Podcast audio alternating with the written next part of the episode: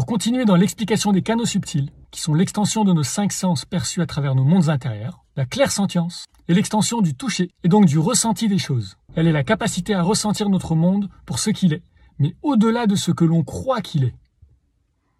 Je m'explique. Je vais d'abord te parler du mental.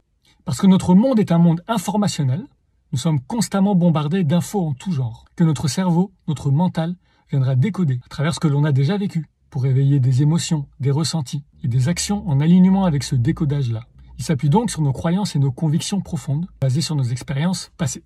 Et celui-ci est fondamental, car il nous donne un sens individuel, nous permettant d'avoir notre propre opinion sur la vie. Cela dit, il peut venir biaiser notre perception de la réalité, lorsque ces croyances ou convictions découlent de blessures d'expériences passées. Quand c'est le cas, nous observons alors notre monde comme on le croit, et pas toujours comme il est vraiment. Le canal de clairsentience, lui, est authentique, car il viendra nous faire ressentir notre environnement pour ce qu'il est, et plus pour ce que l'on croit qu'il est. Je te donne des exemples dans la deuxième partie.